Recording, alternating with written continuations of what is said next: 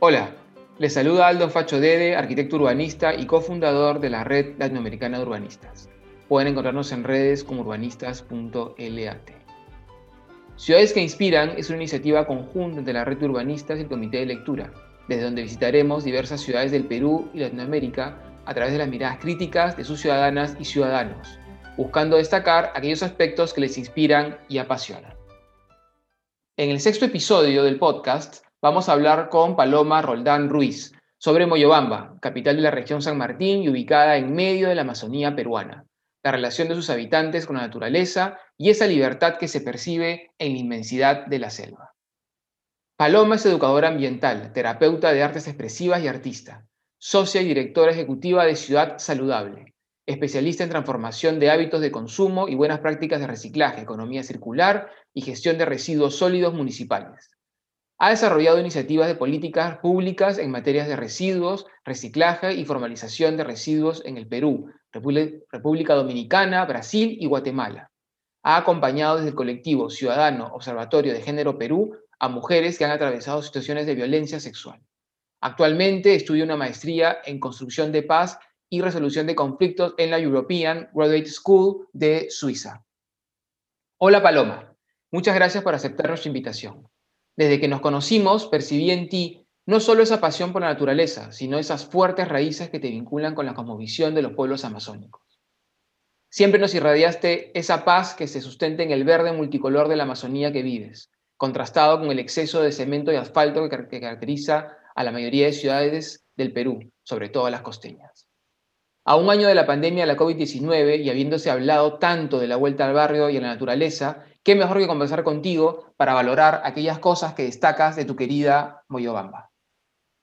Hola, Ailo, muchas gracias por la invitación. En realidad es una alegría no solo estar acá, sino hablar de Moyobamba, ¿no? Eh, Moyobamba no solamente es la tierra de mis ancestros, de mi familia, sino es un un lugar hermoso por el clima, por el paisaje, la comida y la gente en la Amazonía de nuestro Perú. Y, es un lugar que no todo el mundo conoce porque normalmente se quedan en otras partes cuando van hacia la región San Martín, así que también es una posibilidad de invitarlos. Cuando se puede, con todas las medidas posibles, también hay que conozcan Moyobamba, ¿no? Eh, en mi caso, en realidad, mi relación con Moyobamba comenzó no porque yo naciera en, en esa ciudad, sino por las historias que mi familia me contaba de Moyobamba. Mm, yo crecí eh, desde muy chica en una parte de Lima que es totalmente opuesta a lo que es Moyobamba. Eh, crecí en el asentamiento Manuel Volante, que es un cerrito alto en la zona de Independencia. Eh, obviamente no había verde, ¿no? lo que más había era tierra y había este, muchas piedras. Eh, con lo cual ya sabemos que igual que sucede en Villa María del Triunfo, el frío es mucho más intenso y el calor también, ¿no? en, esas temporadas del año. Y mi familia es materna, campesina, migró justamente de la, de la zona de San Martín, de Moyobamba.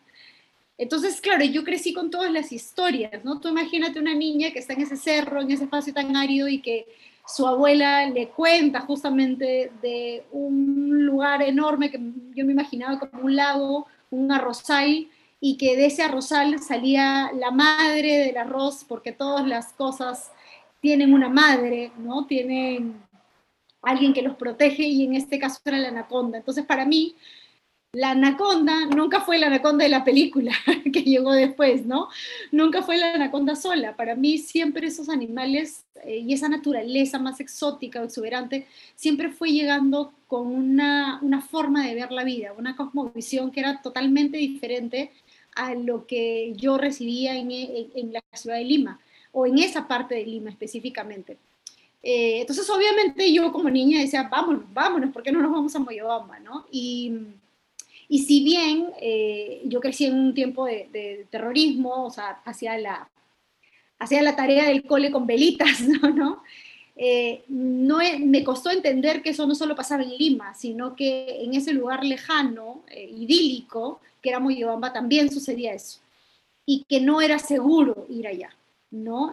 no era seguro, ¿por qué? Porque el aeropuerto de Moyobamba se cayó por los barrancos, que son un sello en Moyobamba, el barranco se comió el aeropuerto y había que ir hasta Tarapoto. Y de Tarapoto a Moyobamba son dos horas y media.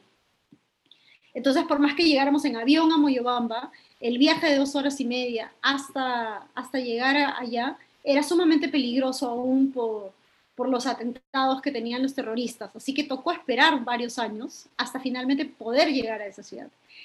Y una vez que llegué a esa ciudad, yo no quería volver, obviamente.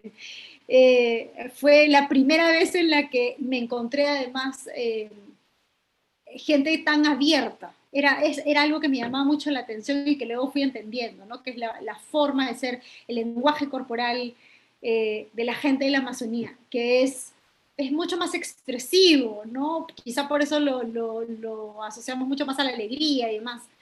Y, recuerdo que ya en la tarde del día que había llegado, yo ya estaba en un barranco con una prima de cariño que me acababan de presentar, que tenía la misma edad que yo, recogiendo caimitos, recogiendo rujindi, tratando de treparme en los árboles y demás. Eh, entonces, eso fue otro mundo, simplemente. Jugar en la lluvia significaba volver hecha un asco, ¿no? llena de barro, y, que mi abuela se riera y me dijera, eres igualita a tu mamá, tu mamá hacía lo mismo de niña, llegaba así igual en la lluvia, ¿no? En una Lima eh, seca, además, jamás hubiera podido eh, recibir un comentario de que yo era igual a mi madre a mi edad, que me embarraba en la lluvia, ¿no? Esa lluvia nunca ha existido en Lima. Eh, así que me encontré con, obviamente con olores, con, con sabores que, me, que me han marcado. Para mí justamente Moyobamba es eso y es algo que valoro mucho siempre en la Amazonía y que son parte de las nostalgias que uno tiene sobre cierta tierra, ¿no? Que es el olor a tierra mojada de la selva es algo, es un sello inconfundible. Y, y es un sello que a mí me lleva justamente a, a la tierra, a lo fértil. Y, y, esa es la razón por la que, de hecho, después de, de, terminar ese, ese, pequeño viaje, ese pequeño primer viaje, eh, nos juntamos con mi hermano y le dijimos a mi mamá, no queremos volver a Lima este, y mi mamá decía, pero su colegio, pero acá también podemos ir al colegio, hay escuela pública, tú estudiaste acá, no hay ningún problema. Y decían, pero ¿y la familia? Y yo no me van a extrañar. Y le decíamos, sí, pero nos puedes venir a visitar. Nos vamos a quedar a vivir con nuestra tía. O sea, ya habíamos resuelto la vida, nosotros, ¿no? Obviamente, ni mi mamá ni mi papá nos dejaron quedarnos a ninguno de los dos. Pero años después, cuando yo, tuve 15 años, yo decidí volver a Moyobamba y vivir tres meses, los tres meses de vacaciones de verano.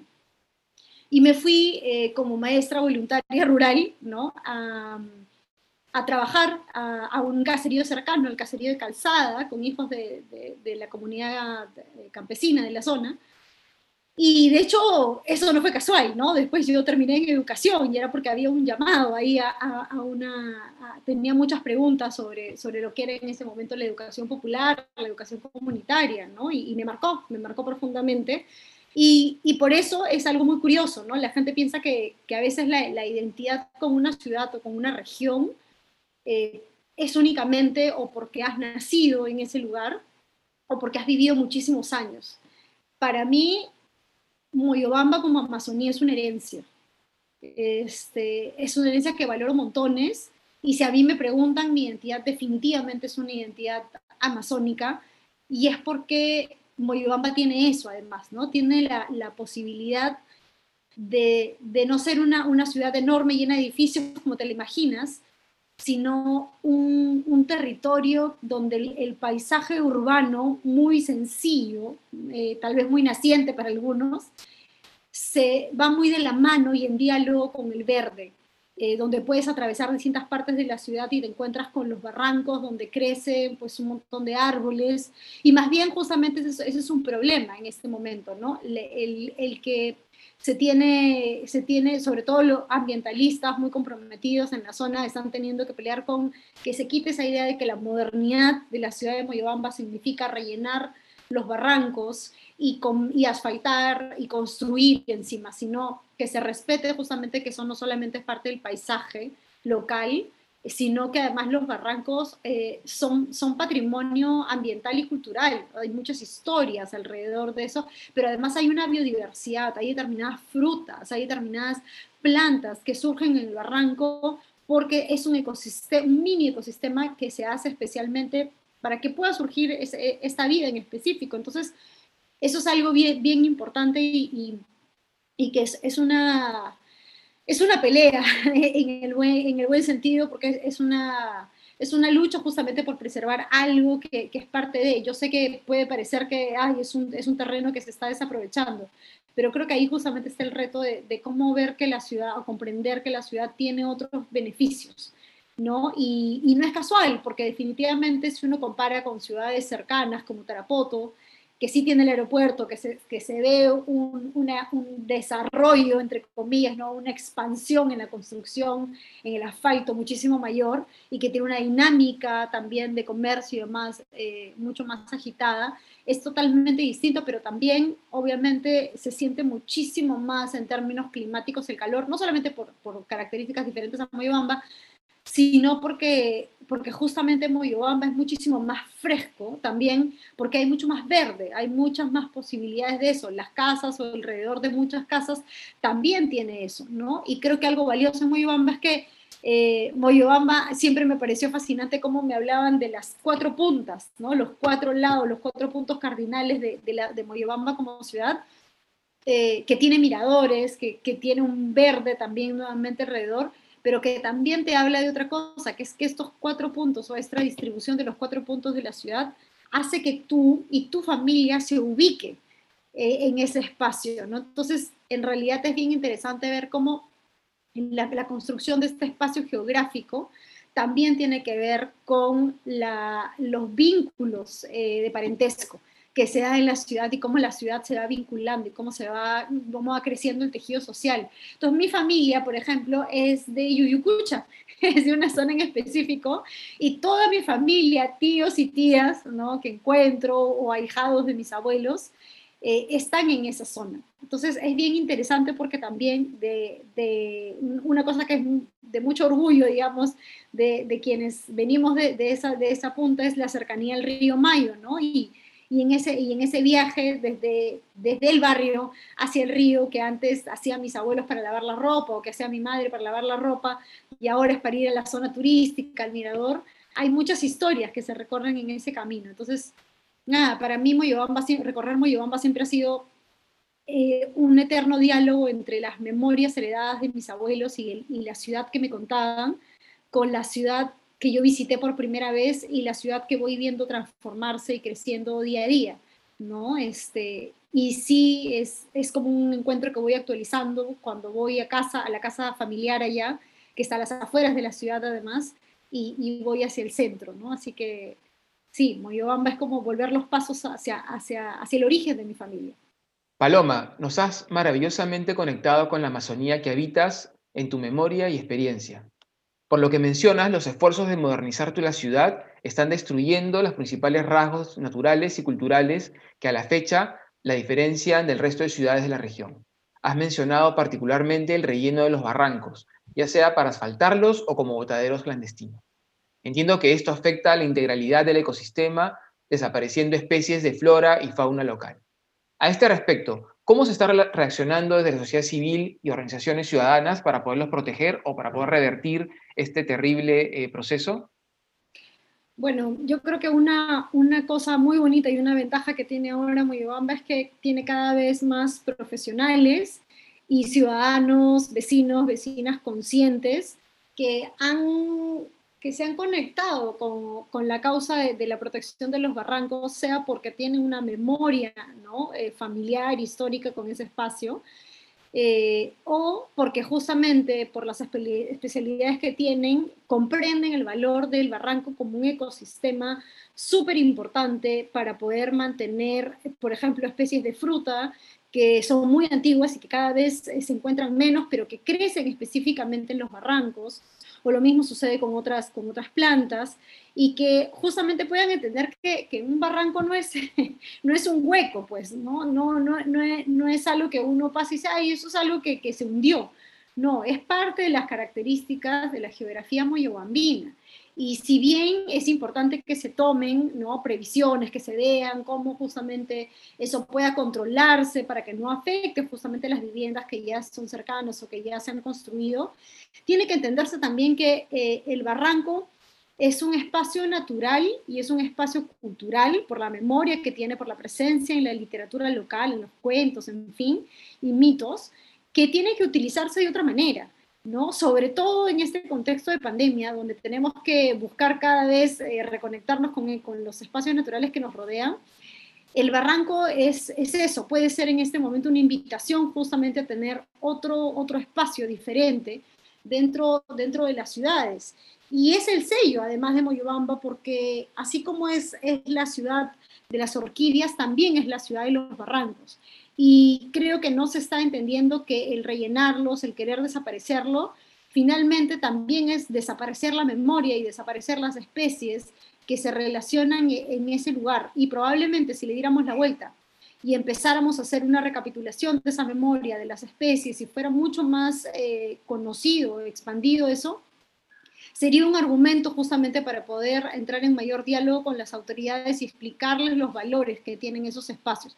Y en ese sentido hay colectivos que naturalmente han nacido, ¿no? De defensa de los barrancos, que uno puede encontrar en redes sociales y demás. Y creo que una profesional, además mujer, moyobambina, este, súper valiosa, una voz este, bastante clara es la de Karina Pinasco de AMPA, de Amazónicos por la Amazonía, que si bien trabaja en distintas partes de la Amazonía, tiene, tiene una actitud y una presencia bastante clara al respecto también, eh, sobre distintos temas ambientales, no solamente sobre el barranco, obviamente, ¿no? Pero específicamente sobre el barranco es algo que, necesitamos, eh, nada, sumarnos a la causa en realidad, los que, los que también eh, tenemos familia allá o los que tenemos una casa familiar allá como yo, ¿no? Muchas gracias, Paloma. Finalmente, me gustaría dejar a nuestros oyentes un mensaje inspirador para que se animen a encontrarse y a encontrar su identidad urbana y natural en las ciudades que construyen y habitan.